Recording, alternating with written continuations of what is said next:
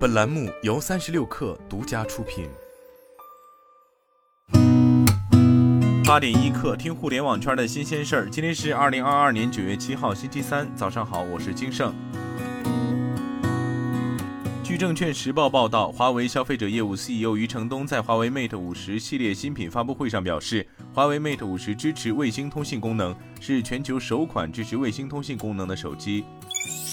据经济参考报报道。同花顺统计数据显示，上半年券商投行收入总体平稳。纳入统计的七十八家券商证券承销与保荐业务净收入二百九十九点七零亿元，整体营业收入为两千八百四十三点八八亿元，承销保荐业务收入占比百分之十点五四。其中，行业前十的券商承销与保荐业务净收入占比达到六成，而中信证券、中信建投证券、中金公司三家头部券商证券承销与保荐业务净收入为八十九点六六亿元，占比近三成。同时，部分中小券商业绩大幅下行，马太效应显现。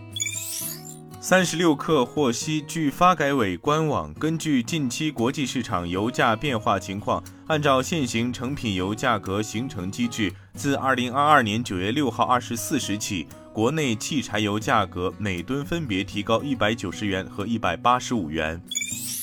据新华社报道。中国企业联合会、中国企业家协会昨天发布《二零二二中国企业五百强榜单》，这张榜单入围门槛为四百四十六点二五亿元，较上年提高五十三点八九亿元。五百强企业二零二一年营收总规模首次突破一百万亿元大关，达到一百零二点四八万亿元，较上年增长百分之十四点零八，为近十年来的最大涨幅。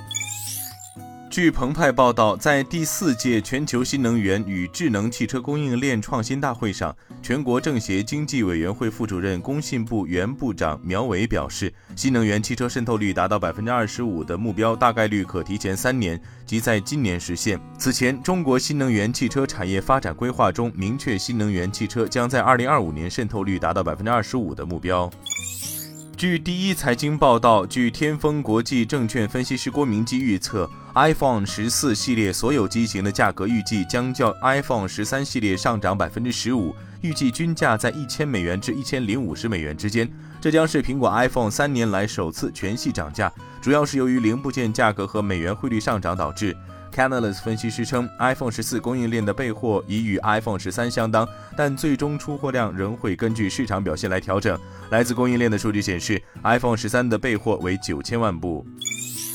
据界面报道，保时捷已宣布有意在法兰克福交易所上市。为筹备首次公开募股，保时捷的股本已分为百分之五十优先股和百分之五十普通股。大众汽车当地时间九月五号发布声明称，根据审查结果，大众汽车管理委员会在监事会同意下决定，在九月底或十月初进行保时捷首次公开募股。大众汽车补充表示，上市时间取决于资本市场的进一步发展。此次 IPO 对保时捷的估值可能高达八百五十亿欧元，或成为德国历史上规模最大的 IPO 之一。